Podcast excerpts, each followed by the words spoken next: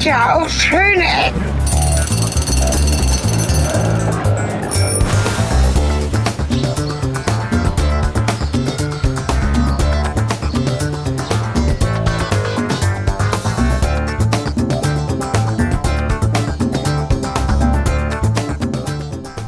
Festgemauert in der Erden steht die Form aus Lehm gebrannt.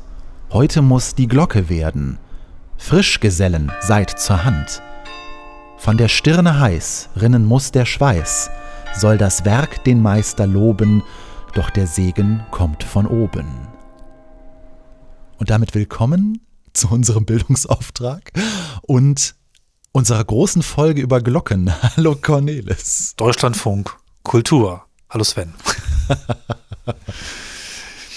ja, wir tauchen tief ein in Glocken oder hängen unseren Kopf unter Glocken oder schlagen auf Glocken oder in Glocken hinein. Ja, wir haben ja durchaus eine Historie mit den Dingern. Sowas von, genau. Also es ist ja, wir haben ja angekündigt, dass wir ein, ich glaube, sieben Jahre altes Rätsel auflösen werden. Kannst du dich noch an das sieben Jahre alte Rätsel erinnern? Das sieben Jahre alte Rätsel, äh, ja, fand bei unserer äh, Folge 100 in äh, Roermond statt und hatte damit zu tun, dass wir uns dort vor Ort gefragt haben, was da für eine gar lustige Melodie auf den Glocken spielte, während wir uns eigentlich schon vom Schauplatz des Geschehens verabschiedete und sämtliche Aufnahmen für unsere große Kinofolge im Kasten hatten. Ja, ich lege das mal so ein bisschen hier drunter. Es liefen ja die Beatles auf den Glocken. Und wir waren sehr verwirrt. Ich habe doch noch mal reingehört in die Folge und haben in der Touristinformation nachgefragt, was denn da los wäre. Und die wussten es halt nicht. Also das haben wir auch noch erzählt in der Live-Show der legendären Schönen Ecken 100. Wenn nicht gehört, bitte hier direkt reinhören. Lustig. Und äh, die wussten es halt nicht und wir wussten es halt auch nicht. Wir haben es bis äh, vor kurzem, habe ich zumindest da das Rätsel knacken können, nicht rausgefunden, was rückblickend irgendwie ein bisschen lustig ist, dass das ähm, dort nicht bekannt war, was diese Glocken da gerade machen. Ich finde es fast unglaubwürdig. Ne? Ja. Denn, Aber bevor wir dahin ja. springen, ähm, lass uns doch mal kurz zurückrudern und nochmal bei der, bei der Glocke an sich bleiben. Ja. Weil heute soll es ja um Glocken gehen. Korrekt. Und ähm, ich würde, also ähm, die kürzeste Definition, die ich gefunden habe von Was ist eine Glocke, stammt von Kurt Sachs und er war ein deutscher Musikethmologe und Begründer der wissenschaftlichen Instrumentenkunde. Und seine, seine, Definition ist, die Glocke ist ein Aufschlaggefäß mit klingendem Rand und stummem Scheitel. Und das gilt als die kürzeste ähm, Definition, was eine Glocke ist. Und ja, ich bin jetzt ein bisschen schlauer, aber eine Glocke ist wahrscheinlich etwas so Banales, dass man sich das auch so irgendwie vorstellen kann und etwas so, ja, gar nicht ähm, so richtig hängen bleibt. Wollen wir noch ein wenig herleiten, wo die frühesten Glocken herkommen. Ich war ein wenig in Recherche. Ach, ja, wir haben euch ja versprochen, dass wir viele Informationen mitbringen und tolle komprimierte Folgen machen. Und es sieht so aus, als wäre heute soweit. Äh, gerne. Also ich bin, ähm, habe auch was mitgebracht, aber ich weiß nicht, wo Glocken herkommen, warum es sie gibt, kann ich mir grob vorstellen. Erzähl doch mal. Ja, also die ur- und frühgeschichtliche ähm, ja, Herkunft von Glocken ist, wenn man sich das so überlegt, eigentlich relativ logisch. Menschen haben irgendetwas irgendwo reingesteckt, haben es geschüttelt und es machte einen Klang. Ne, also der klassische Schlägel oder Klöppel in, einem, in einer Glocke ist das, was früher eben in so Hülsenfrüchten die Kerne waren. Das hat man später getrocknet, bewusst, hat dann da noch mehr Zeugs reingesteckt, kleine Steine, hat das geschüttelt und das machte halt lustige Geräusche. Ähm, die älteste Glocke, wie wir sie kennen, also im Sinne Sinne von, dass sie wirklich handwerklich gefertigt wurde aus einem Metall, stammt aus der Shang-Dynastie, mhm. die ab dem, 14, äh, ab dem 15. Jahrhundert vor Christus ähm, ja, in der Geschichte gastierte. Ähm, in Europa ähm, ja, sind Glocken hauptsächlich christlich geprägt. Das kennen wir alle von diesen Kirchenglocken. Der oder der eine oder die andere findet die auch ein bisschen nervig, so am Sonntagmorgen. Ähm, und das ähm, hat auch eine Historie, denn äh, irische Missionare die früher eben so durch Europa wanderten und eben das Wort Gottes verbreitete, wie die Christen das so tun, ähm, ja, trugen so kleine Handglocken vor sich herum, um halt in den, um sich in den Orten anzukündigen. Mhm. Und das ist dann später, als sie, als die Christen sesshafter wurden, eben auf die Kirchenglocken übertragen worden. Ähm, in den Niederlanden, das ist eine Anekdote, die du mir noch reingereicht hattest, äh, ist dann diese, also diese Gewohnheit entstanden, weil Glocken waren ja auch Teil der Zeitmessung. Also als die Turmuhr als sich noch gar nicht da war, aber eben ähm, zum Sonnenauf- oder Sonnenuntergang oder eben zur Mittagsstunde dann die Glocke geläutet wurde, um eben für die Bauern auf den Feldern und sowas gewisse Tageszeiten anzukündigen. Ähm, hat sich dann später, als es dann eben komplexere Glockenspiele gab, in den Niederlanden diese Tradition eingebürgert, dass vor den eigentlichen Uhrschlägen, also mit der Menge der Glockenschläge, wird ja die Uhrzeit angesagt, ähm, nochmal so eine kleine Melodie vorweggespielt wurde, damit man sich auf das, was jetzt folgen würde, konzentrieren Aufs konnte Zählen. und nicht den ersten Schlag verpasste. Zählen, ne? Achtung, gleich musst du Genau, loszählen. dass man dann da steht und Ja. eins, zwei, drei und so weiter. Ja, und das finde ich eigentlich eine, eine sehr lustige Idee, weil ähm, ich habe das oft vermisst, wo ich mir dachte, war das jetzt schon der dritte oder der vierte? So als Kind, da ist man ja so noch ein bisschen darauf fixiert, wenn einem dann die Erwachsenen erklären, so ja, wenn die Glocke schlägt, das ist auch gleichzeitig mit der Uhrzeit verbunden. Ne, und die Idee finde ich eigentlich ganz gut. ja. Ja, und so haben wir halt heute moderne Glocken, die dann eben gegossen werden und in allen möglichen Größen mittlerweile auf die Halbnote genau halt gestimmt werden Ja. können. Und vor allen Dingen Glockenspiele, ne? Also diese kleine Melodie vor dem eigentlichen Zeitglockenschlag musste ja, wenn es eine Melodie sein sollte, auf mehreren Glocken gespielt werden. Und ich glaube, es waren auch die Niederländer, die zuerst herausgefunden haben, wie man Glocken stimmen kann, sodass sie mehr oder weniger, sie sind nicht ganz präzise, glaube ich, auf bestimmten Tonhöhen eingerichtet sind und dann auch eine Melodie überhaupt erst ergeben. Das äh, war damals wirklich Hightech. Ich weiß tatsächlich nicht, hast du es irgendwo gelesen, wie das gemacht wird, der Glocke zu stimmen? Ähm, also es gibt halt heutzutage natürlich gewisse Größen, wie das historisch jetzt genau erfunden wurde, nehme ich an, das war das typische oder klassische Trial-and-Error-Prinzip. Bei den ähm, auf die Halbtonschritte gestimmten Glocken ist es halt so, also das ist der minimalste Abstand, den man in so einem Glockenspiel braucht, ähm, ist es so, dass die etwas dicker gefräst werden, als man sie grob braucht und dann werden die tatsächlich von Hand von innen weiter ausgefräst. Also die werden dicker gegossen. Ich habe Ja. gerade gefräst gesagt, das ist falsch. Die werden etwas dicker gegossen und dann werden die von Hand im Hohlraum quasi innen drin ausgefräst, bis sie eben genau so klingen, wie sie sollen. Ich nehme an, das ist eine rein mathematische Gewichts- zu Größenbestimmung. Oder Fleißgefummel, bis es passt? Ich nehme an, dass das früher so war. Ja. Das war meine, Ja. meine Anekdote mit, mit Trial, meine Vermutung Genau. mit Trial and Error. So, jetzt wisst ihr ungefähr, wo wir mit Glocken äh, im heutigen Zeitalter an, angekommen sind. Und äh, damit zurück zu unserer Roermond-Anekdote. Denn ähm, ja, also irgendwie hat uns das Thema Glocken seither nicht losgelassen. Ne? Also wir sind immer wieder, wenn wir in irgendwelchen Ortschaften sind, um dort Folgen aufzunehmen oder auch uns nur am Wegesrand bei unseren Touren was anzugucken. Sobald so eine Glocke läutet, sind wir irgendwie direkt still, bleiben stehen, horchen, lauschen und ärgern uns meistens, dass die Mikrofone nicht mitlaufen. Und ähm, sobald wir oder ich in den Niederlanden sind, ist es tatsächlich oft so gewesen, dass, wie auch bei dem Roermond-Erlebnis und Markt, irgendjemand irgendwie auf diesen Glocken spielt. Zumindest gibt es da sehr lange Musik.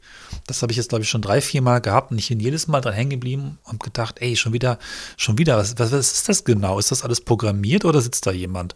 Gibt es da irgendwie ein MIDI-Keyboard, das ganz äh, Hightech-mäßig die Glocken ansteuert oder was? Und das ist mir bis vor kurzem nicht klar gewesen. Ja, also ich weiß noch wirklich, wie wir da wie der Ochs vorm Berge standen und uns überlegt haben, hä, tauschen die jetzt da? Also ich, in meiner naiven Wahrnehmung war das, oder ist das so eine Walze, weißt du, wie in so einer alten Spieluhr Ja. oder in so einem Leierkasten, wo einfach irgendwas eingespannt wird, da ist irgendwie was drauf, was da in der richtigen Reihenfolge die Glocken irgendwie anstößt und da hat halt jemand dann in dem Fall eine Beatles-Walze offensichtlich geschnitzt, ist da an einem äh, Samstagnachmittag irgendwie in den Turm gegangen, hat die Beatles-Platte da eingelegt und hat uns die Beatles vorgespielt. Und wir haben, glaube ich, noch so rum überlegt, Ja. also mal, kann man die manuell spielen? Und dann haben wir uns beide so angeguckt und so, nee, wie soll das denn gehen? Ne? Zieht da einer irgendwie an Seilen?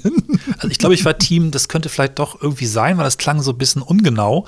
Und in meiner Vorstellung war vielleicht jemand einfach gegenüber im Fenster sitzend mit so einem modernen Funk-Keyboard das am Spielen, aber so richtig macht das trotzdem keinen Sinn. Ne? Es war auf jeden Fall sehr lustig. Ja, Bevor wir jetzt aber das Rätsel auflösen, ähm, was da wirklich am Werk war, ähm, kann ich noch ein bisschen was zu den Glocken, die uns damals in Roermond begegnet sind, Ja. irgendwie erzählen. Gern. Die wurden nämlich zum 750. Jahrestag der Stadt Roermond im Jahr 1982, genau genommen am 4. Februar 1980, gegossen und auch da, also kurz darauf, installiert. Ähm, das ganze Ding, also diese, dieses Glockengeläut, was wir damals da gehört haben, besteht aus 49 Glocken, die insgesamt vier Oktaven umfassen. Und die Glocken wiegen zusammen, jetzt darfst du einmal raten. 20 Tonnen? Ne, ist weit weniger. Es Ach, ist nicht mal zwei Tonnen. Wow, Die okay. Glocken wiegen gerade mal 1,8 Tonnen, also genau genommen 1, äh, 1883 Kilogramm.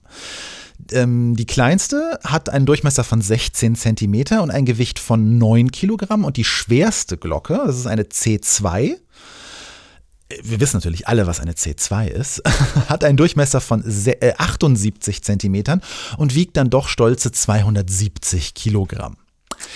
Damit gehört das Roermond-Glockenspiel übrigens zur Kategorie der leichtesten Glockenspiele. Wow. Und jetzt könnten wir entweder die Tangente schlagen, wie schwer so gewisse Glockenspiele sind. Ich würde sagen, wir machen aber jetzt erstmal, äh, wir holen erstmal den Kasper aus dem, aus dem Klappkasten und sprechen über, die, äh, über den Elefanten im Raum, nämlich was war denn jetzt eigentlich das, was uns da diese Töne gebracht Genau. hat? Also ich habe jetzt tatsächlich wieder eine Reise gemacht über Silvester nach ähm, Den Haag und da sprach ich meinen ähm, meinen Host darauf an, dass das mit den Glocken mal ja irgendwie so, so ein Ding ist und was ist denn eigentlich da los? Und meinte, ja, da spielt jemand die Glocken, das nennt sich Carillonneur oder Carillon. No? Und dachte, hä, was, wie, wo? Und ich wurde dann also informiert, dass es auch einen Verein gibt, äh, in, ähm, in dem Fall in Den Haag, der sich darum kümmert, dieses Glockenspiel, dieses ähm, eben dieses Carillon-Spiel zu fördern und ähm, auch äh, dass jemand also regelmäßig diese Glocken spielt und dass das sogar live übertragen wird und das mehrfach die Woche passiert. Und ich war halt komplett geflasht und so, wow, was, ich will das sehen und ich möchte mit der Person sprechen und eine Podcast-Folge machen. Aber erstmal wichtige Info. Es gibt ein Glockenspiel namens Carillon im äh, französischen Sprachgebrauch und auch in Holland. Und einen Menschen, der dafür angestellt ist, diese Glocken zu spielen, und zwar manuell auf einer Tastatur, auf einer Klaviatur, kann man das so sagen?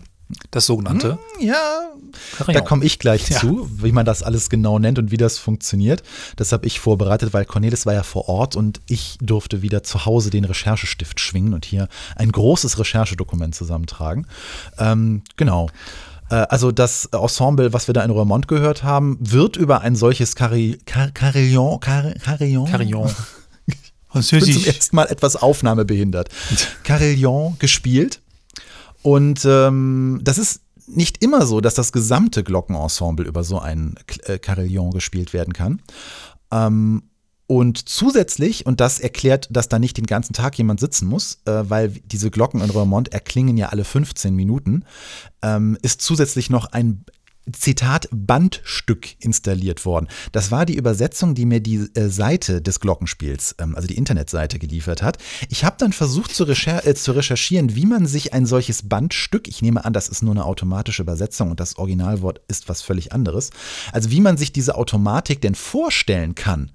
Denn die muss ja irgendwie zwischen die Klaviatur und das Glockenspiel geklemmt werden, sodass da irgendetwas noch automatisch passiert. Und ich hatte zwischendurch ein bisschen Sorge, kommen die dann doch vom Band und kommen über einen Lautsprecher? Vielleicht kommen wir noch dazu. Wir haben ja noch ganz viel Content heute. Aber ähm, ich ähm, wollte noch mal eine Sache hier reinbringen, die mich lustigerweise auch erreicht hat, weil ich habe dann von meinem, meiner Offenbarung erzählt, dass ich da dieses Wort gelernt habe, Carillonneur, oder auch auf, ähm, auf, auf ähm, Niederländisch sogar Bayardier. Also das ähm, gibt da den französischen Begriff und den, den niederländischen Begriff. Und ähm, da haben immer alle gesagt, mehrere Freunde von mir, ja, das ist doch, das weiß man doch aus dem Film Die Sties. Ist das wirklich ein Ding? Wir dachten, das ist irgendwie erfunden. Und man hätte einfach diesen Film schauen müssen und hätte alles sofort verstanden. Und ich spiele mal ein Zitat aus dem Film, weil wir uns ja auch mit Synchronsprechen befasst haben, habe ich hier einen Ausschnitt aus der deutschen, sehr toll synchronisierten Version dieses äh, vielleicht sehr bekannten französischen Films. Ja, ist auch eine schöne Kirche. Ist keine Kirche. Oh nein, nein, ist nichts Religiöses. Ist unser Belfried. Im Mittelalter hat man dort oben Wache gehalten, um vor Eindringlingen zu warnen. Nun, die ganze Gegend kann man von da oben sehen. Antoine muss Ihnen den Turm irgendwann mal zeigen. Er ist der Carillonneur. Der was? Carillonneur? Sehen Sie ganz da oben, da gibt's über 50 Glocken. Die nennt man ein Carillon. Und spielen kann sie nur Antoine. Das wurde in seiner Familie weitergegeben. Wenn er spielt, ist das berauschend. Kilometerweit ist das zu hören, ha?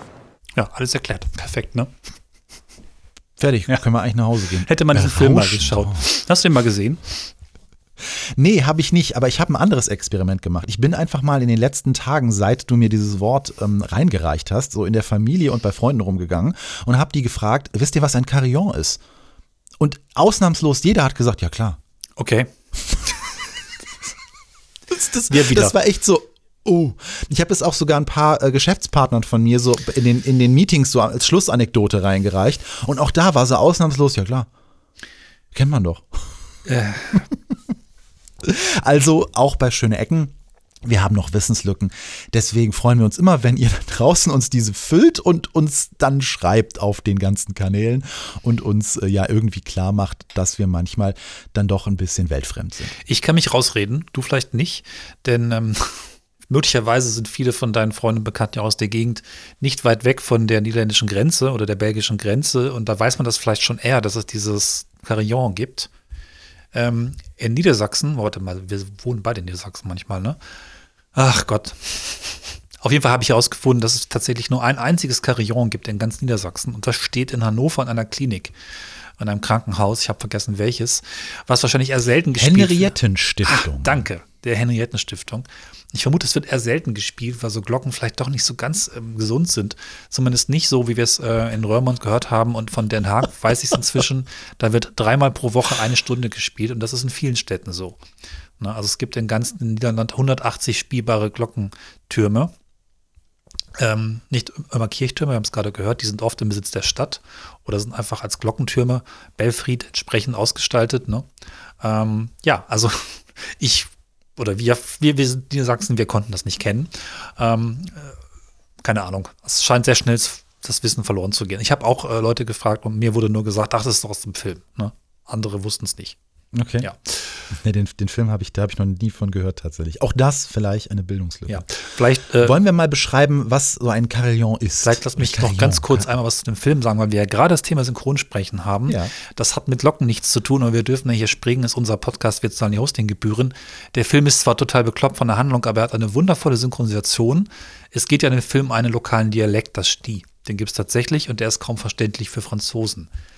Im Deutschen wurde ein Dialekt erfunden, der so ähnlich klingen soll, aber besser verständlich ist. Ein Hoch an die Synchronkunst. Das vielleicht nur als Exkurs und ähm, Ergänzung zu unserer letzten Folge. Wer sie nicht gehört hat, gerne reinhören. Zurück nach Röhrmond. Ja, in Röhrmond sind wir jetzt eigentlich soweit fertig. Ich deutete ja gerade schon an und fuhr dir damit ein wenig in die Parade, dass wir mal erklären sollten, was denn jetzt so ein Carillon ist. Ja. Carillon, Car Car Carillon. Haben sie auch gesagt, ne? Im Film gerade. Ja, ich habe es versucht mir zu merken, aber irgendwie, sobald Sachen aus dem Französischen kommen, setzt irgendwie selbst mein relativ interessiertes Sprachnachempfinden irgendwie aus. Also es ist irgendwie seltsam bei mir. Also, ein Carillon ist äh, oder besteht aus minde ne, kommt erstmal aus dem Französischen, genau so, das hatten wir ja schon erwähnt, und bedeutet nichts anderes als Glockenspiel. Ähm, es besteht laut Definition aus mindestens 23 Bronzeglocken und muss mindestens zwei Oktaven in chromatischer Reihenfolge äh, abbilden. Ähm, die chromatische Reihenfolge ist ich, ich glaube, so ähnlich wie die normale Tonleiter, aber leicht anders in gewissen Schritten. Nagelt mich nicht darauf fest, wenn ihr da draußen eh irgendwie ja. musikophil seid. Ich habe mir das mehrfach durchgelesen. Ich, sobald es in der Schule irgendwie an Notenblätter ging, wollte ich aus dem Fenster springen. Also ich, uff, ne? Ja. Habt da Nachsicht mit uns oder mit mir im Speziellen. Cornelis könnt ihr gerne Mails schreiben, wo drin steht, dass er das, man das doch eigentlich wissen müsste. Genau, und äh, das, ähm, worum es jetzt eigentlich geht, also was für uns das Besondere jetzt ist, ich weiß, ihr da draußen kennt das alles schon, ist halt diese sogenannte Handspieleinrichtung, die auch Stocktisch genannt wird. Niederländisch ist das, oder im Niederländischen ist das übrigens ähm, Stockingklavier. Okay.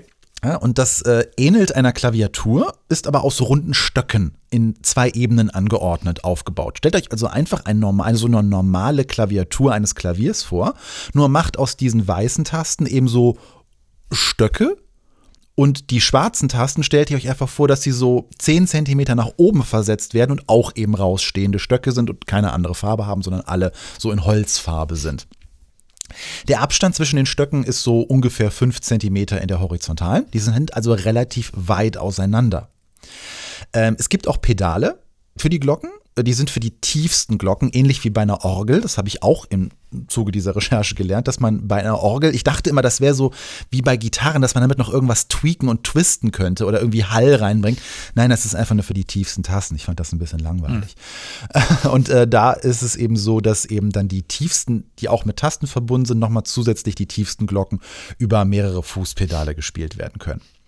Ähm, die Spielweise ist dynamisch möglich. Das heißt, es gibt nicht nur so ein gleichbleibendes Geräusch, sondern man kann eben, je, nach, je nachdem, wie fest man diese Stöcke bedient, eben dann auch die Klangweise der Glocke so ein bisschen dynamisch beeinflussen. Also ob es jetzt der Klang fest oder ein bisschen softer ist.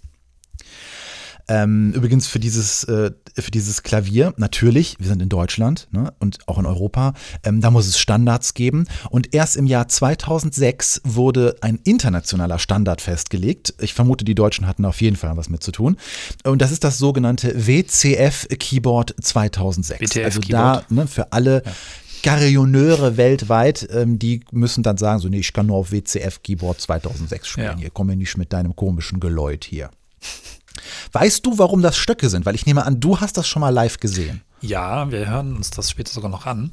Ähm, ich habe es live gesehen. Ich habe mich gefragt, äh, es sah einfach altmodisch aus, so nach dem Motto, hat man früher so gemacht und bläh. nee, ich weiß es tatsächlich nicht.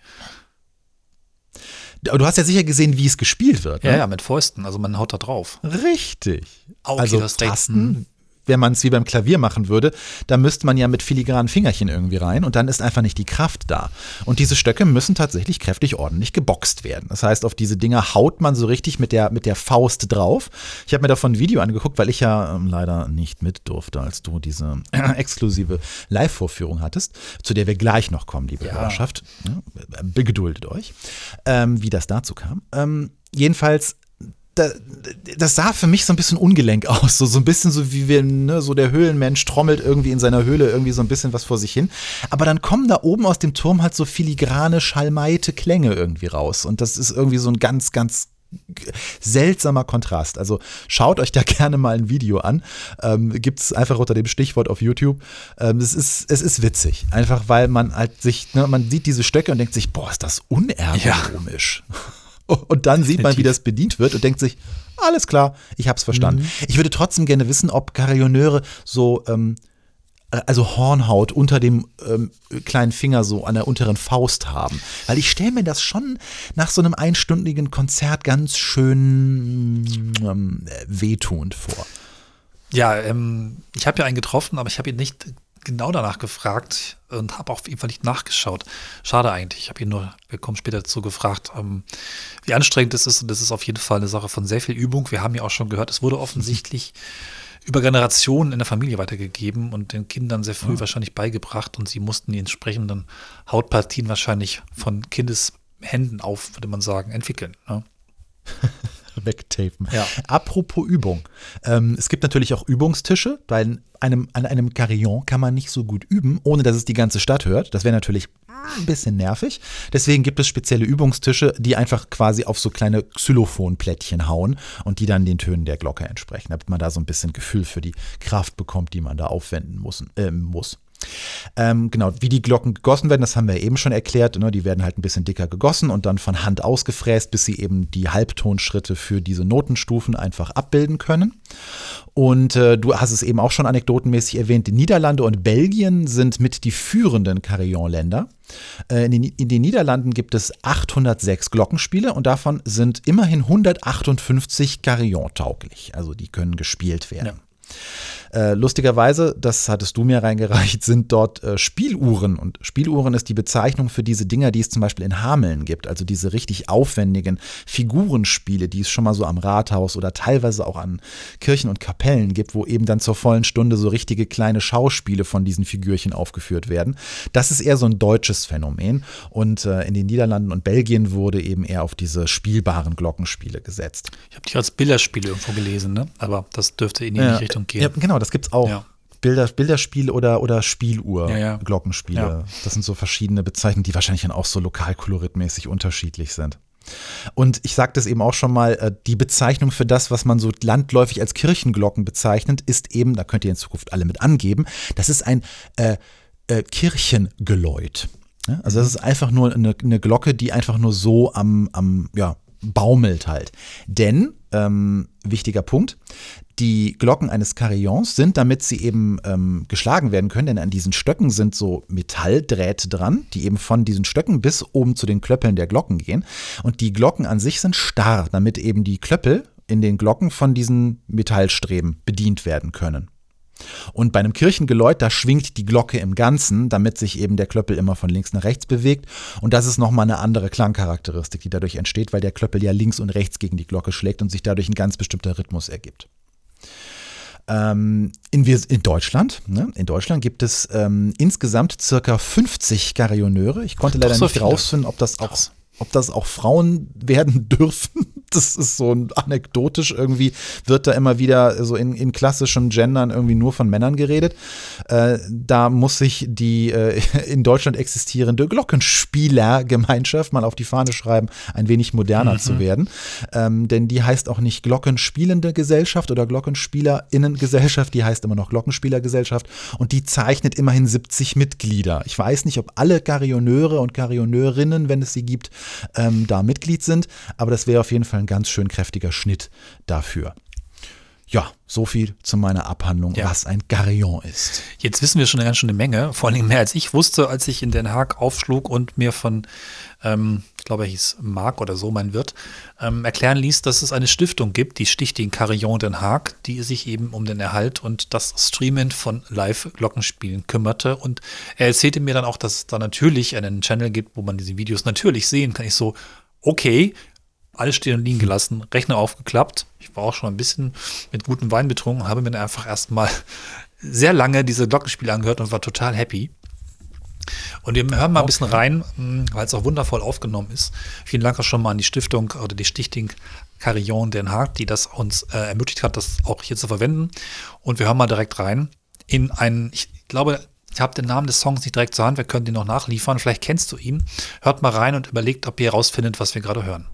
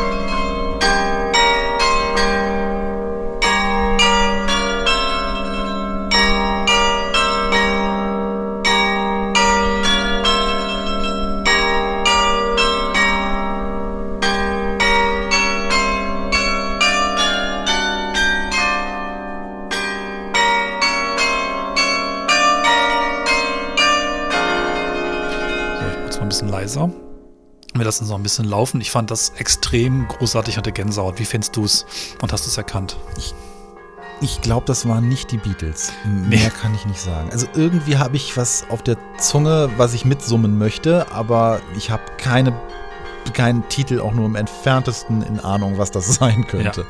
Ja. Äh, es ist äh, Radar Love von Golden Earring. Das ist eine der bekanntesten Popgruppen der Niederlande und das war ihr größter Hit. Man müsste das Original anhören, dann würde man es wieder erkennen. Mir kam es auf jeden Fall sehr bekannt vor. Und es ist halt ein bekannter Popsong, der aber wahnsinnig geil klingt auf den Locken, finde ich. Und da gibt es halt noch ein ganzes Konzert, wo er also eine Stunde lang wirklich alle möglichen krassen Rocksongs spielt. Das ist wahnsinnig toll, finde ich. Ja, das hat was. Ich muss zugeben, dass ich das nicht lange ertragen würde. Ich finde, Glocken sind tatsächlich sehr anstrengende Instrumente, ja. aber sie sind halt auch sehr faszinierende Instrumente, weil sie halt die gesamte Stadt mitklingen lassen. Ne? Das ist eigentlich noch mehr als eine Kirchenorgel, wo ja eigentlich das gesamte Kirchenschiff das Instrument ist oder der Klangkörper des Instruments ist, äh, ist halt hier die Beschaffenheit der Umgebung, sei es jetzt ne, die Stadt oder Berge oder irgendwas sonst, wirkt sich ja auf den Klang aus und egal wo, oder je nachdem, wo man steht, klingt es auch wieder anders. Das ist dadurch als Ensemble halt ein sehr interessantes Instrument und ein sehr faszinierendes Ding. Es ist aber auch wirklich sehr, für mich teilweise sehr anstrengend, weil es dann doch irgendwie ungewohnt einfach ist. Es ist zumindest sehr hart, ne? also es geht, es schlägt dann förmlich in den Kopf. Aber es ist auch einfach durch das Ungewöhnliche hat es ja für mich auch ein sehr schönes Spiel und ich habe das wirklich mit großer Freude gehört und bin dann gleich äh, weitergedacht und weitergemacht da ist ja also eine Webseite zu dieser Stiftung und da kann man ja mal einfach hinschreiben. Ne? Und ich war zu dem Zeitpunkt nur noch einen Tag in Den Haag und wäre dann am nächsten Nachmittag schon zurückgefahren und dachte mir nicht so wirklich, dass das äh, sofort klappen kann. Da ist ja auch kurz vor Silvester, haben Leute anderes zu tun, als so einen blöden Podcaster aus Deutschland mal eben den Turm zu zeigen und was vorzuspielen. ähm, aber nein, ich glaube, nach zwei Stunden oder sowas schrieb mir der gute Giesbert Kock, zurück und meinte, ja, kein Problem, er hätte morgen eh ein Live-Konzert und äh, würde es auch morgen wieder streamen und ich könnte dann um 14 Uhr rumkommen. Ich so, was? Okay, geil. Äh, ja, bitte gern, Podcast-Folge ist sicher und machen ein Interview und ich komme, ne? Und da werden wir es dann ein bisschen reinhören, würde ich sagen. Und uns äh, quasi die Informationen aus erster Hand nochmal holen und so ein bisschen auch reinhören. Ich habe versucht, Geräusche zu sammeln, wie wir in den Turm gestiegen sind. Bei ähm, wirklich ungemütlichstem Wetter denn es war der 29.12., glaube ich, des Jahres 2022 und ähm, wir hören mal so ein bisschen rein. Denn dieser Turm ist Eigentum von der Stadt. Ja. Und die Kirche nicht. Ah, okay. Und das ist, äh, das ist normal in Holland. Ja. Denn in der französischen Zeit, das heißt äh, 1798, ähm, äh, kam die Trennung zwischen Staat und Kirche. Ja. Und das heißt, die Staat hat alle Kirchen abgestoßen und die Türme gehalten. Interessant. Ich glaube, in Deutschland sind die Kirchen und Türme zusammen im Kirchenbesitz meistens. Ja, aber die Türme, die, äh, sie im staatlichen Besitz waren, äh, meistens, das ist seit der Reformation. Ja. Und das heißt, dass ähm, die Glocken und auch das Carillon ja. ähm, von der Stadt sind. Also ich habe da noch gelernt, dass tatsächlich eben die ganzen Türme im Stadtbesitz sind und tatsächlich ist der Giesbert Koch selbst auch städtischer Carillonneur. Also die Stadt bezahlt ihn dafür, dass er regelmäßig mit den Glocken spielt. Ja, er taucht auch bei der Recherche sehr schnell auf. Ja. Also er ist ja wirklich, er spielt ja in allen drei großen Glockenspielinstitutionen, die es in Den Haag gibt. Ja. Also drei große Carillons gibt es ja in der Stadt. Und da ja, hat, er, hat er wirklich über die Woche verteilt feste Zeiten, ja. wo er einfach spielt. Der tingelt zwischen allen drei Standorten und gibt Gas. Ja. Ähm, gibt halt auch äh, den Kirchenturm oder den Kirchturm und es gibt den Friedenspalast, den ähm, wo der, was ist das, der Gerichtshof für Menschenrechte, glaube ich, drin sitzt. Die haben halt auch einen Turm.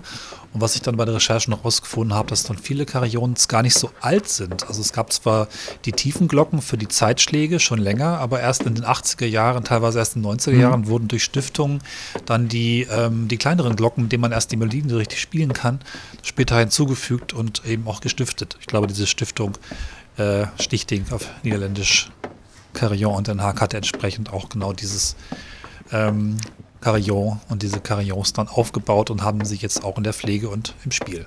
Ne? Ja, das älteste ist in äh, der Grote Kerk, Ja. ne, also in der großen Kirche, die du gerade erwähnt hast. Das entstand schon im 15. Jahrhundert und ähm, es hatte relativ wenig Glocken und wurde dann später auf äh, 51 Glocken ähm, erweitert.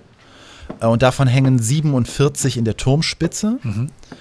Und bei einer späteren Restaurierung wurde beschlossen, die vier großen Glocken auf dem Dachboden mit den absteigenden Tonreihen, äh, das sagt mir jetzt wieder nichts, äh, C1, B0, B und G0, wenn das 0 ist, ich weiß es nicht, als Bassglocken in die Klaviatur auch noch aufzunehmen. Und deswegen sind es halt heute 51 Glocken. Ja. Es gibt auch, glaube ich, einige Carillons bis zu 70 Glocken. Ne? Ich fand die Atmosphäre so schön, weil es war halt draußen richtig, richtig windig. Man hört es hier so ein bisschen. Hier sind schon vier Glocken.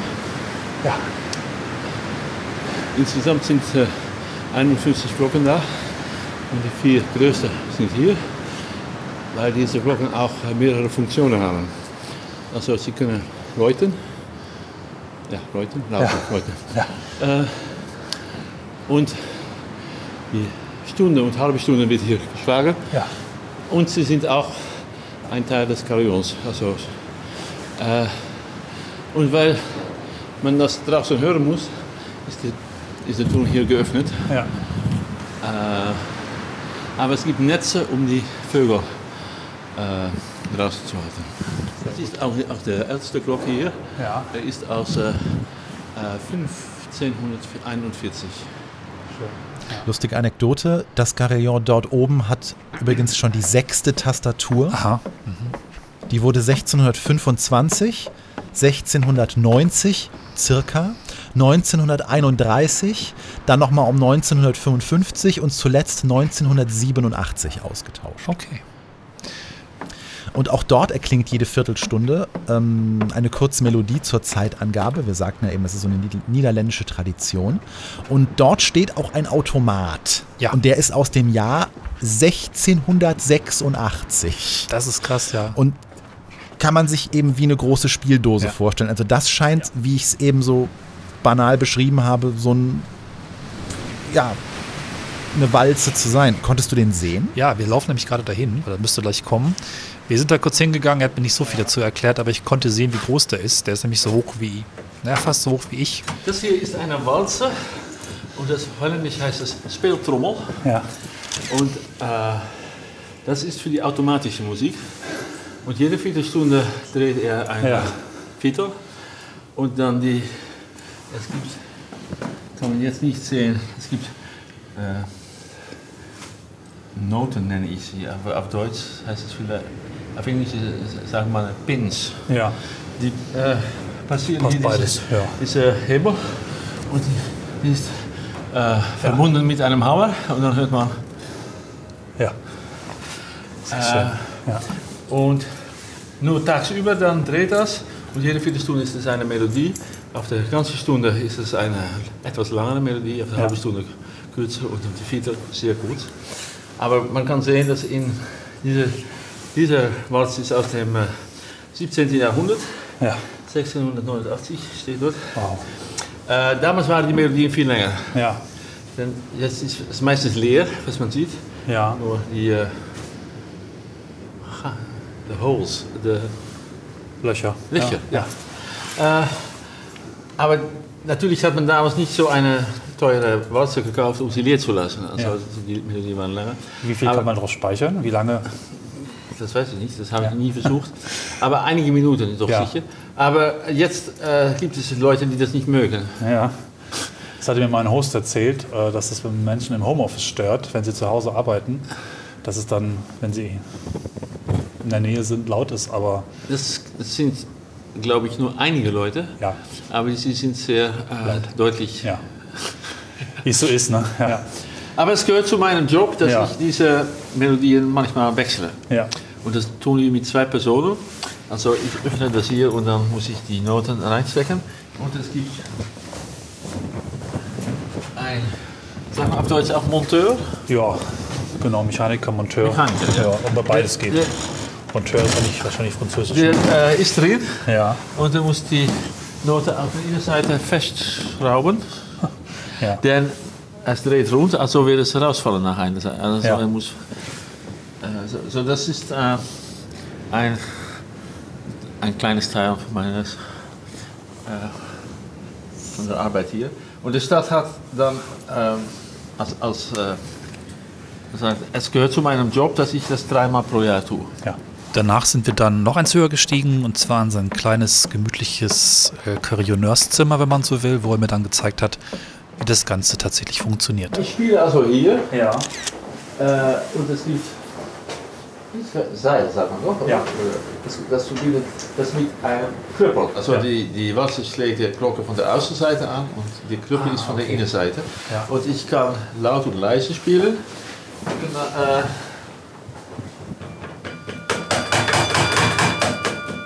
Ja. wie viel Kraft ich benutze. Und das muss ich auch tun, denn das ist eigentlich das Einzige, was ich als äh, musikalische Expression habe. Ja. Denn sobald ich die Glocke angeschlagen habe, kann ich sie nicht mehr dämpfen. Das geht nicht wie bei einem Klavier. Ja. Und ich, wenn ich äh, kleine, kleine Glocken Ja. sind von sich selber etwas leiser Ja. und große sind äh, laut. Also man muss immer balancieren und dann hier vielleicht etwas äh, leiser spielen und dort etwas mehr, um Musik machen zu können. Und das kann man hier natürlich nicht üben. Das habe ich mich gefragt, weil man kann sich nicht kurz mal reinschleichen und Nein, abends mal kurz üben. nein, das hört jeder. Ja. Also äh, üben tut man zu Hause. Ich habe so ein Klavier, aber ohne Glocke, Ja. aber mit äh, Metallscheiben wie ein Xylophon. Ja. Metallscheiben? Teilschreiben, ja. Ja. Also es klingt ein bisschen wie Glocke, Ja. aber nicht wirklich. Aber die Tasten sind das gleiche und man kann also. Und ist es genauso schwer oder ist es. Zu Hause ist es sehr leicht, Ja. aber hier ist es ziemlich schwer. Äh, und je größer die Glocke ist, desto schwerer es spielt. So zum Beispiel diese. Sieh mal, Ja. das ist wirklich schwer. Weil man mir nicht, weil diese Ja. Glocke hängt unten, Ja. ist zu weit weg. Ja. Und diese ist äh, sehr leicht. Ja. Die Glocken sind also hier oben. Ich kann sie zeigen. Es Ja. ist besser mit der Jacke, Ja. denn es ist nass und kalt. Wir sind also tatsächlich ganz hochgeklettert in den Turm. Bei Wind, Wetter, Regen, Eises, Kälte sind wir dann auch wirklich raus hoch zu den kleineren Glocken. Und das hören wir gleich. Ähm, wo man eigentlich, glaube ich, weiß ich nicht, normalerweise nicht hingeführt wird und wo es auch keine richtige Plattform gibt, auf sehr glitschigen Blechdachboden. Es war schon echt spannend, dahin zu gehen. Und seit einigen Jahren haben wir die Möglichkeit, äh, einen Livestream zu machen. Ja. Deshalb gibt es dort eine Kamera und der Ja. dreht sich ein bisschen. So, Genau. dort Stadt oder die Ja, habe ich gesehen, ja. Gibt einen schönen Eindruck. Es ist stabil. Ah, okay, gut. Ja. Das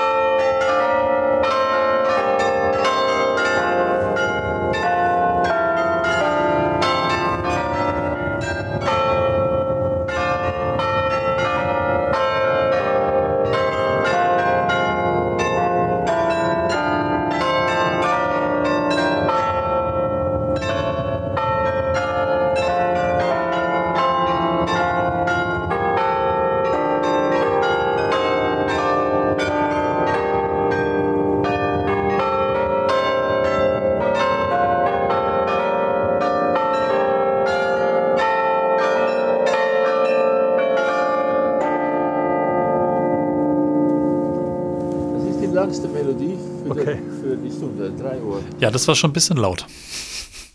Das kann ich mir vorstellen. Ich glaube, Glocken gehören auch einfach zu den Geräuschen, bei denen man nicht schlafen kann. Nee. Das ist einfach nicht möglich.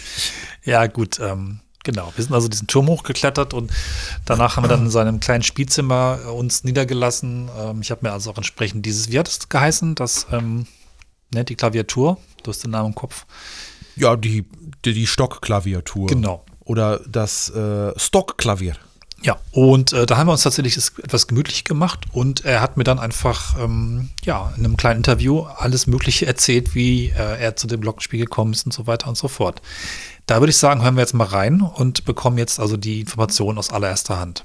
Hallo Giesbert, du bist der städtische Carillonneur von Den Haag und ich würde gern von dir als erstes wissen, wie ist denn die Menschheit darauf gekommen, ja, mit oder besser auf Glocken zu spielen? Das ist eine sehr große Frage. Glocken gibt es überall, Und äh, wie man sie benutzt, das ist unterschiedlich. Zum Beispiel in England hat man ganz, oder Russland hat man ganz andere äh, Gewohnheiten als hier in Holland.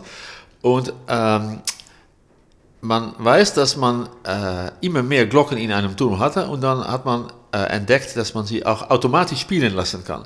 Und diese Walze, die dann diese Glocken ansteuern, die äh, wurde dann benutzt, um ähm, die Zeit auch zu, äh, anzukündigen. So zum Beispiel, wenn, das, äh, wenn die, die Stunde schlagt, dann vorher hört man eine kurze Melodie und das ist sage ich immer, äh, Verzierung der Zeit, aber es ist auch, dass man sich bewusst wird, ah ja, jetzt wird es schlagen und dann will ich, äh, auf, äh, dann will ich aufpassen, dass ich weiß, wie spät es ist. Es ist aus einer Zeit, dass es noch keine Taschenuhr gab oder so. Und wenn es dann noch mehr Glocken gab in einem Ton, hat man bedacht, man kann sie auch mit einem Klavier spielen.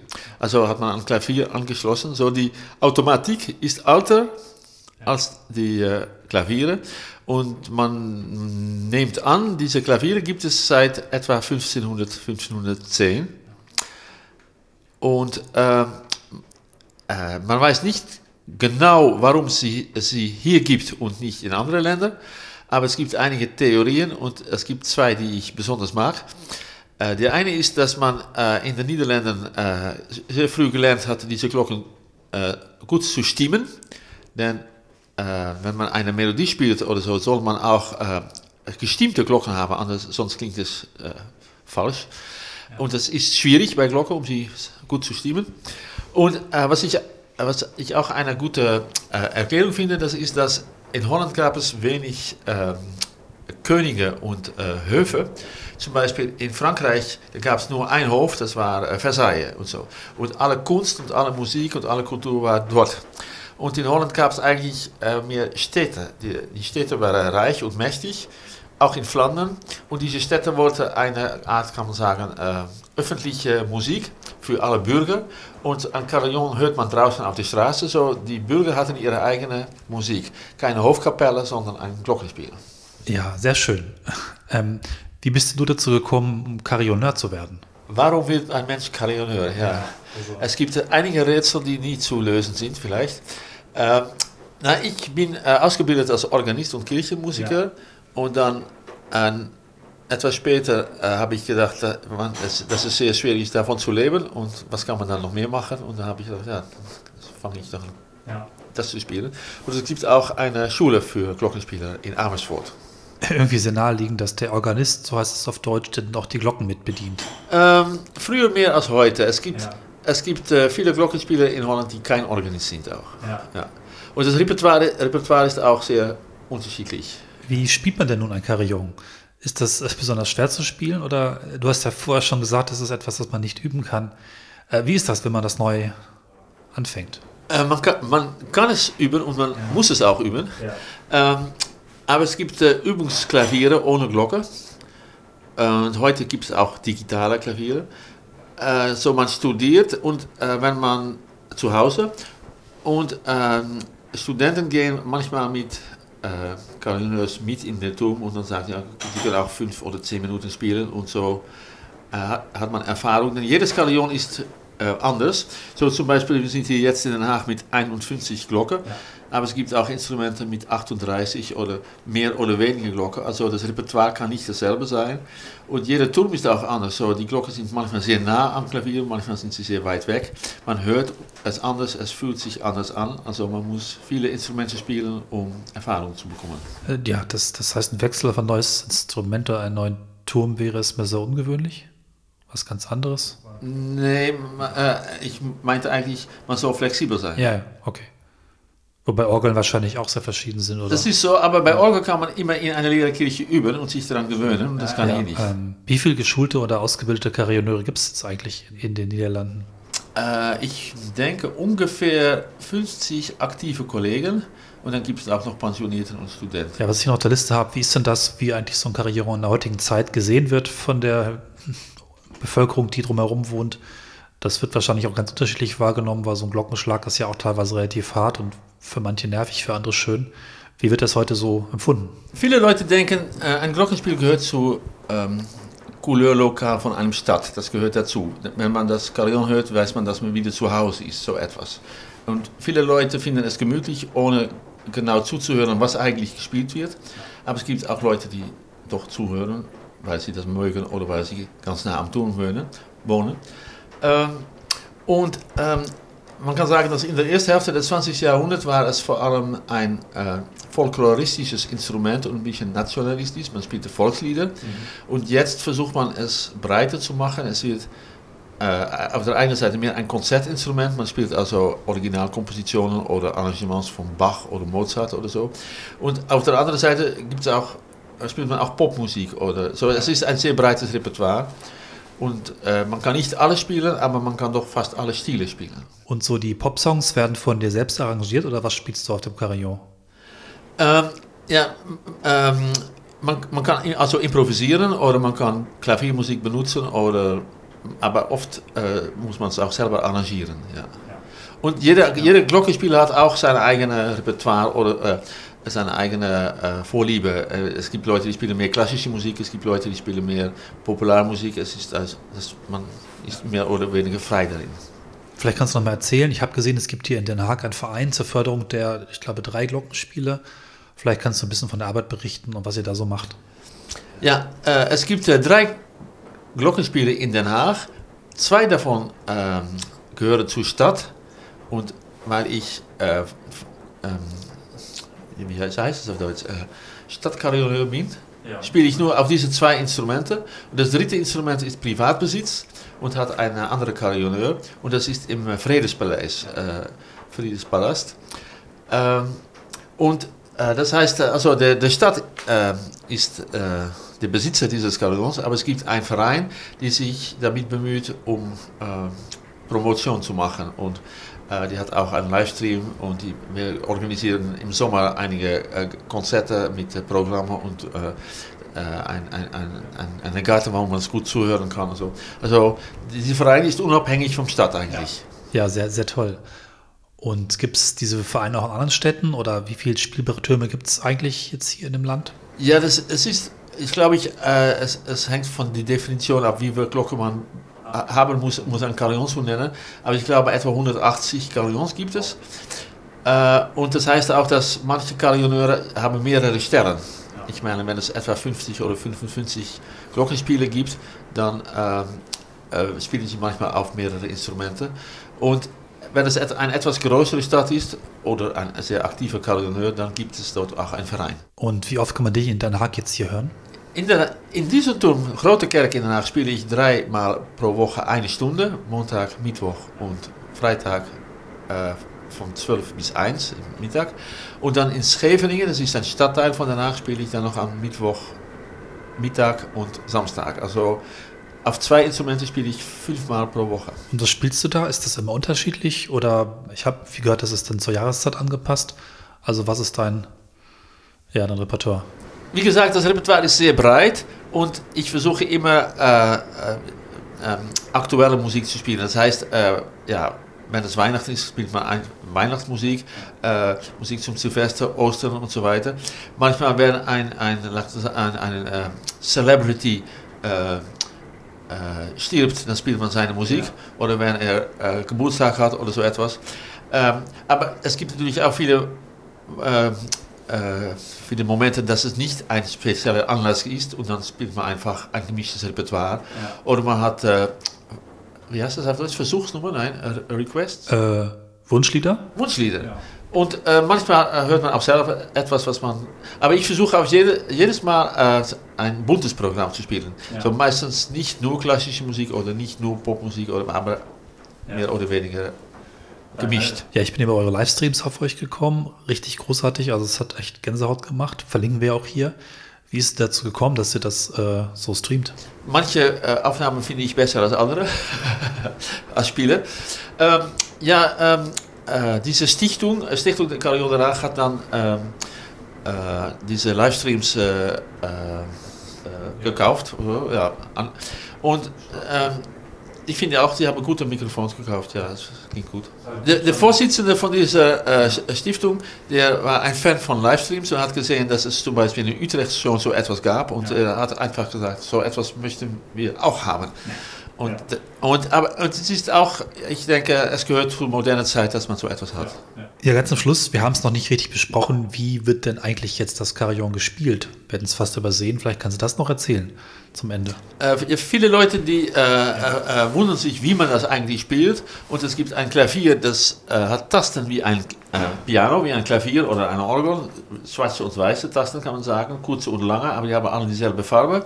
Und sie sind etwas größer und man spielt dann mit dem Faust Ja. oder mit den Füßen. Es gibt auch Pedaltasten. Und wenn die. Ja, das ist der Automat jetzt. Soll ich. Ah. Ja. Ähm, und wenn, die, wenn zwei Tasten nicht so weit voneinander sind, kann man auch mit ein, offener Hand zwei Tasten spielen. Ähm, und ja, das ist es eigentlich mehr oder weniger. Ja. Und das ist dann auch anstrengend oder wie körperlich ist das Instrument zu spielen? Es ist, finde ich, ein körperliches Instrument, also man muss sich wirklich engagieren, aber ich finde es nicht wirklich anstrengend äh, physisch, aber mehr der Konzentration. Man spielt eine Stunde und man, jeder, jeder kann es hören, also man versucht keine Fehler zu machen Ja. und Musik zu machen und das ist mehr anstrengend, als äh, dass es Physi Physik äh, schwer ist. Ja. Ja, das ist ja auch ein besonderer Ort hier oben. Alles aus Holz so gebaut und im Wind in dieser ganz besonderen Atmosphäre.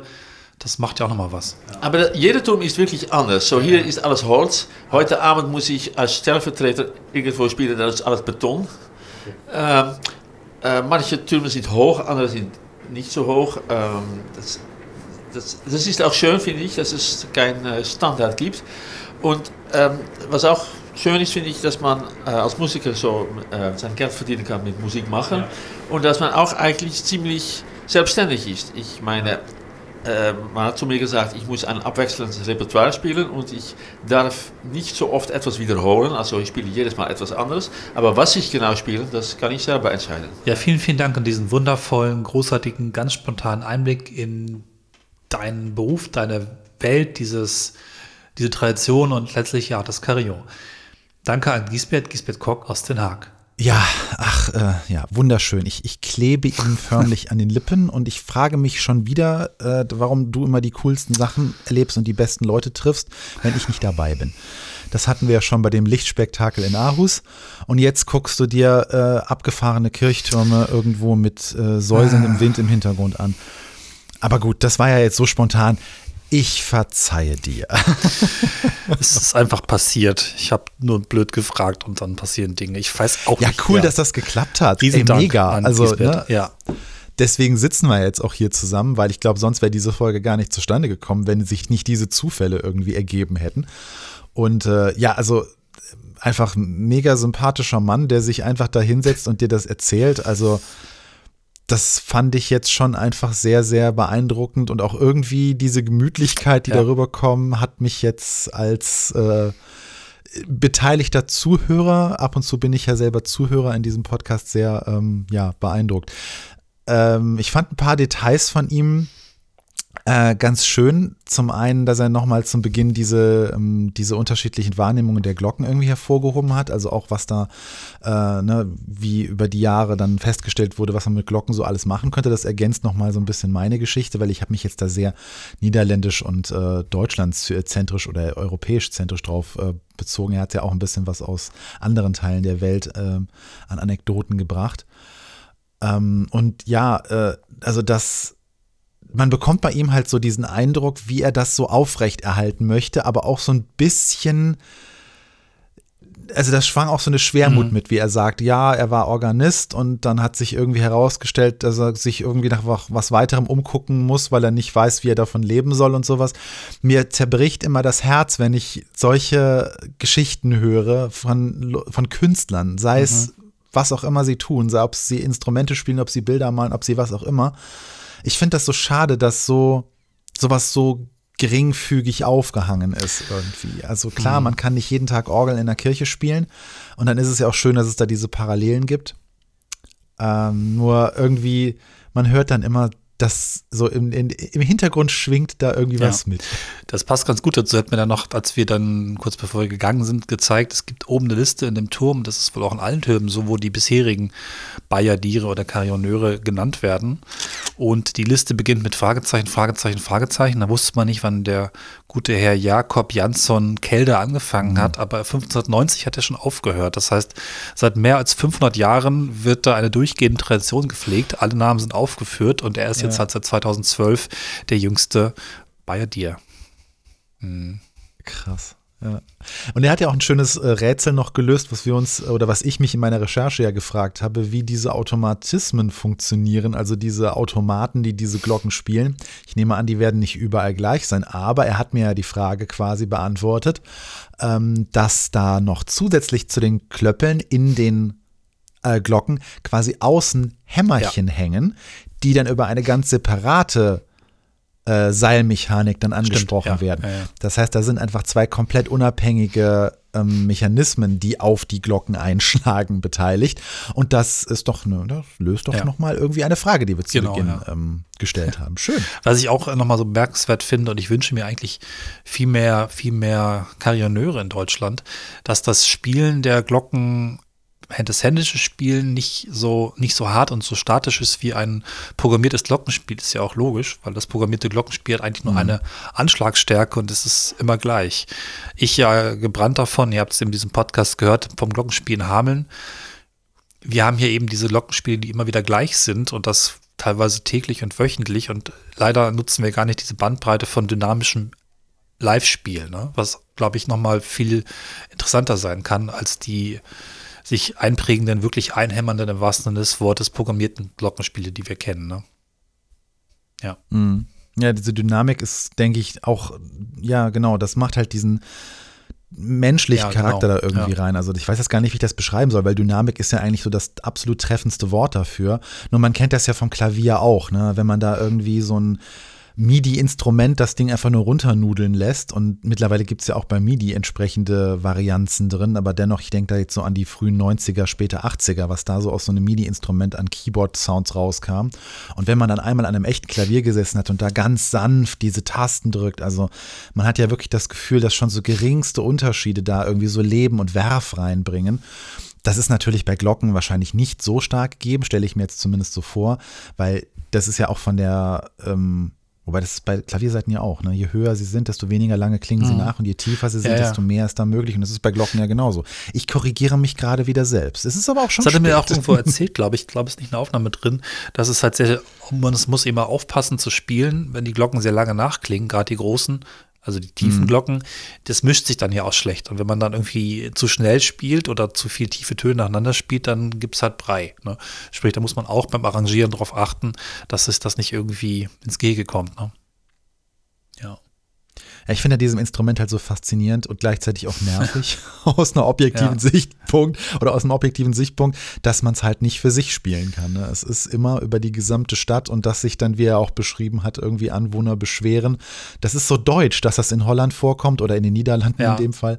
Ähm, irgendwie beruhigt mich das, irgendwie macht mich das aber auch betroffen, dass es überall auf der Welt sowas gibt. Und ja, ich würde mich wahrscheinlich auch darüber beschweren, wenn plötzlich im Homeoffice die Leute alle zu Hause sind und diese Glockenspiele da irgendwie haben. Ja, schön. Ähm, ich hätte ja, noch eine Verständnisfrage. Ja. Weil du standst ja vor dem Ding. Ich, mir ist das ja leider vergönnt gewesen. Ne? Und ähm, diese, wie programmiert man? Weil es ist ja wirklich eine Art von Programmieren, diese Walze. Sind diese Dinger, steckt man die da rein, diese ja, Pins, die dann letztendlich diese Hämmerchen auslösen? Oder wie, ja, wie darf ich mir das also vorstellen? Also er hat mir das auch ähm, erzählt, glaube ich. Ich weiß nicht, ob es drin war oder ob man es vielleicht nicht gehört hat, dass sie das zu zweit machen, dass eine Person in die Walze hineinsteigt, glaube ich, und die irgendwie abschraubt und die andere Person dann oben richtig steckt. Also das ist dann so ein wirklich so ein kleiner, vielleicht 1,5 Zentimeter oder 2 Zentimeter tiefer Pin, der dann irgendwie wahrscheinlich an so einem kleinen ja, was das Nippel vorbeikommt, der effektiv dann den Hammer auslöst, ne? Und mit dem Gegengewicht hm. wahrscheinlich irgendwie dann die Kraft bekommt. Weiß okay. ich nicht. Oder? Er erzählte das, nur ich konnte es mir noch nicht ganz vorstellen. Deswegen jetzt habe ich eine Oder bessere ich glaube Vorstellung. Sogar, davon. Okay. gesehen, dass da irgendwie, oder habe ich so ein Video gesehen, dass das erst irgendwie so gezogen wird, eine Weile und dann irgendwie runterfällt oder sowas und dadurch die Kraft irgendwie auf die Glocke kommt, ne? Ja. Ja. Ja, krass. Jo, ja, Spannend, spannend. Ja, äh, liebe Hörerinnen und Hörer da draußen, ihr äh, aufgrund der Struktur dieser Folge war natürlich jetzt in dem Interview vielleicht das eine oder andere schon ähm, mit dem, was wir vorweg jetzt ähm, in der Recherche da präsentiert haben, vielleicht redundant. Äh, da habe ich jetzt vielleicht auch Cornelis ein wenig in Verlegenheit gebracht, weil er natürlich jetzt, also Vergangenheits-Cornelis, das ist jetzt einfach der Struktur der Folge geschuldet. Ne? Das war, versteht ihr sicherlich da draußen. Ihr kommt mit, ihr ja. seid schlau, ihr seid unsere Hörerschaft. Auch wenn wir featureartig äh, schneiden, natürlich haben wir immer auch unsere eigenen Erkenntnisse, die wir mitbringen und planen hier eben nicht alles vor und sorgen dafür, dass die Information zur richtigen Zeit kommt das ist eben auch äh, ja, der Podcast, der hier im Dialog entsteht und eben nicht der Hörfunkbeitrag. Und ich glaube, es ist ganz spannend, weil wir einfach damit so auf unsere Art und Weise jeweils äh, ein Thema erschließen und entdecken. Das soll ja auch schöne Ecken sein, entdecken von schönen Ecken. Ja. genau, und woanders bekommt ihr die Gelegenheit, öffentlich zwei Leute auszulachen, die kein ja. kennen. Insofern, ja. Feier. ja, dann sind wir, glaube ich, durch. Oder haben wir noch Themen? Hast du noch Fragen? Nee, ich habe jetzt noch so ein paar allgemeine Anekdoten ja. zu Glocken. Also ein bisschen was, was einfach nur so äh, Fun Facts sind, ähm, die mir bei den Anekdoten über den Weg gelaufen, oder das, diese Anekdoten sind mir über den Weg gelaufen, während ich halt Kolleginnen und Kolleginnen erzählt habe, dass ich gerade über Carillons, äh, weil ich habe die ganze Woche über, okay. äh, bin nicht müde ja. geworden, davon diversen Menschen zu erzählen. Und äh, das möchte ich vielleicht noch ganz kurz zum Besten geben. Äh, von einer lieben Kollegin habe ich den Hinweis erhalten, dass in Gustav Mahlers sechster Symphonie eine sehr lebhafte Schweizer Alpenlandschaft gezeichnet mhm. wird. Und das wird gemacht, indem das gesamte Orchester neben ihren regulären Instrumenten noch Kuhglocken neben sich stehen hat. Und dann so eine ganz dezente Kuhglockenatmosphäre, also Alpenlandschaft da so im Laufe des, äh, der Symphonie aufgebaut wird, die dann, weil es ein Kriegsthema beinhaltet, von Bombenschlägen und so danach dann durchzuckt wird soll man sich aber wohl mal anhören. Äh, ich als ähm, Klassik-Banause äh, habe das auch noch auf der Agenda. Fand ich aber auf jeden Fall eine sehr interessante Anekdote, die auf jeden Fall mal, ja, man sich mal reinziehen sollte. Meine persönliche Anekdote ist, kennst du den Film Ico, das kleine Wildpferd? Nein. Das ist ein Film, den ich in meiner Jugend oder nein, eigentlich in meiner Kindheit irgendwann mal im ZDF oder so gesehen habe. Und ich glaube, der ist so ähm, russisch-tschechischer Machart. Und ähm, er hat mich so ein bisschen vom Zeichenstil an Feivel der Mauswanderer oder die frühen Disney-Werke erinnert.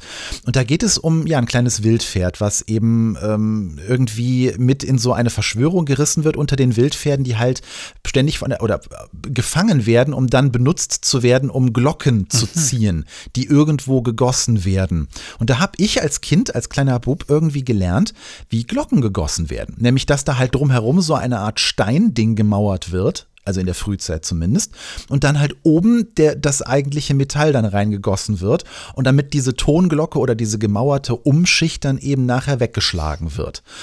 Ja, so, also Bildungsauftrag ja. durch Zeichentrickfilme den Film bin ich übrigens jahrelang, bin ich dem hinterhergerannt, weil ich mir einfach diesen Titel nicht mehr herleiten konnte und dann irgendwie ewig lange bei Google irgendwas eingegeben habe mit Esel und Pferd und vielleicht war es auch ein Einhorn, ich weiß es nicht mehr und Glockenguss und irgendwie bin ich dann dadurch darauf gestoßen.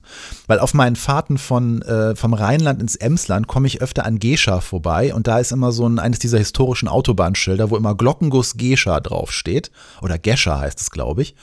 Und da sieht man so eine schematische Darstellung von diesem, von diesem Ziegelumbau, der früher um die Glocken drum war. Und jedes Mal, wenn ich an diesem Autobahnschild vorbeifahre, dachte ich, wie hieß nochmal dieser Zeichentrickfilm, den du damals geguckt hast? Ich weiß, da draußen sitzen Millionen von Menschen, die sich das Gleiche fragen. Er heißt Ico, das kleine Wildpferd. Ja. ja, das waren nur die kurzen Anekdoten. Ähm, ne, man könnte jetzt noch lang und breit darüber philosophieren, äh, wie die Glocke in dem Sprachgebrauch so ist. Ne? Wir bezeichnen damit lustige Körperteile oder ähm, Körperteile, die wir so nicht erwähnen möchten.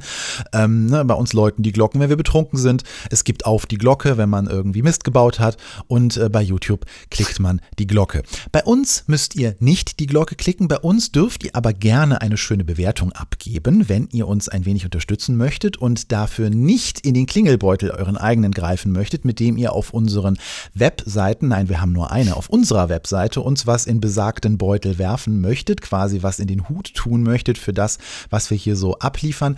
Damit finanzieren wir Hardware, Serverkosten und unsere großen Touren, die wir so im Laufe der Zeit unternehmen. Deswegen äh, das würde uns wirklich sehr, sehr freuen, wenn ihr da ein paar Talerchen auch in dieser sehr schweren Zeit locker habt. Wir haben aber totales Verständnis dafür, wenn ihr das im Moment auch nicht habt. Dann könnt ihr sehr gerne auf eine der großen Plattformen gehen, wo man uns runterladen kann äh, und da eine kleine Bewertung hinterlassen. Das hilft uns, sichtbar zu bleiben und unseren kleinen Podcast weiter zu verbreiten. Vielen, vielen Dank dafür. Und jetzt habe ich lang genug Monologe gehalten. Zurück zu Cornelis. Ja, ich bin durch und freue mich einfach, dass das geklappt hat. Nochmal Dank an Giesbert und äh, kann anteasern, dass wir in diesem Jahr uns nochmal mit ähm, dem mechanischen Spiel beschäftigen werden. Vielleicht sogar sehr umfangreich. Mehr wird nicht verraten. Es braucht auch noch ein bisschen Zeit. Also bleibt dran. Äh, bis, was bis dahin noch alles passiert, wird nicht minder interessant. Aber das, äh, da freue ich mich ganz besonders drauf, was sich da aus dem Besuch in Holland noch ergeben hat. Aber das wird jetzt noch nicht verraten. Stopp, stopp, stopp. Halt, halt, halt. Wir müssen nochmal ganz kurz einhaken. Ähm, wir hatten die Folge zwischenzeitlich schon Giesbett geschickt zur Ansicht, zur Freigabe oder einfach für Kommentare. Und vielen, vielen lieben Dank, äh, Giesbert. Du hast uns nochmal ganz, ganz viele Informationen geschickt, die wir entweder fragend oder leicht ähm, schief rausgebracht haben. Wir können also nochmals verdichten und ergänzen aus der ähm, Feder des Meisters, hätte ich fast gesagt. Also Giesbert hat uns da einige Dinge geschickt. Ja, äh, ich bin auch noch da. Es ist jetzt nicht so, nur ja, Cornelis ja. alleine, Hallo. der hier zu Kreuze kriecht, denn äh, ich, äh, ja, äh, ich habe auch Fehler gemacht und äh, das korrigieren wir jetzt einfach mal in diesem kleinen Errata-Anhang. So, die, der erste An, die erste Anmerkung ist die Trommel. Also die Spieltrommel, die automatische Trommel ist von 1689, nicht von 1686, das ist vielleicht zu verschmerzen. Und die Glocken sind von 686, aber es ist schon alles die gleiche Zeit. Ne?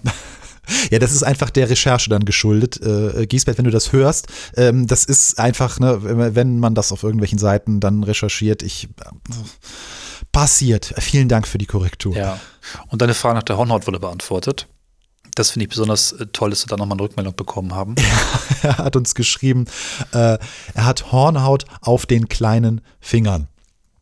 Und äh, es gibt tatsächlich irgendwie Kollegen, die äh, mit Pflaster auf den kleinen Fingern spielen, damit sie dort keine Hornhaut entwickeln. Äh, das fand ich eine sehr schöne Anekdote. Gute Gitarrenspieler erkennt man ja auch an der Hornhaut und jetzt weiß ich, woran man gute Carillon-Spieler erkennen, äh, erkennt. Ja, man braucht auch nicht lange spielen oder wenn man als Kind anfängt, geht es auch ziemlich schnell, dann ist die Hornhaut auf jeden Fall auch schon da. Ja, auf Holländisch heißt der Pin, die Note auf, dem, auf der Drehtrommel nehme ich an, Stift, das ist ja auf Deutsch auch, oder Tonstift. Nicht ganz schön. Tonstift. Sehr schön. Und dann kommen wir zum Figurenspiel bei Glocken, da gibt es dann einen französischen Begriff. Ja, wer darf? Muss ich wieder? Ich kann es auch versuchen. Jacques Mart. Jacquemat. Jacquemat? Klingt fast Jacques wie Schachmatt. Mart? Ein Jacquemat ist also, Ich hatte Latein in der Schule.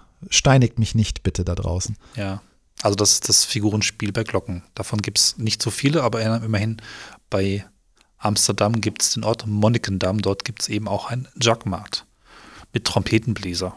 Ein Farm. Ja, Fam, ah. Das irgendwie muss ich jetzt an einen Faun denken. Das ist mein Kopfkino, was gerade wieder einsetzt. Genau, dann geht wieder eine ein Hinweis an mich, weil ich vermutet habe, dass es um Kraft beim Spielen geht. Und da korrigiert Giesbert uns mit oder äh, äh, erklärt uns Giesbert, das Übungsklavier spielt sowieso leicht. Also das äh, Klavier, mit dem man quasi übt, bevor man an die richtigen Glocken geht, das spielt recht leicht.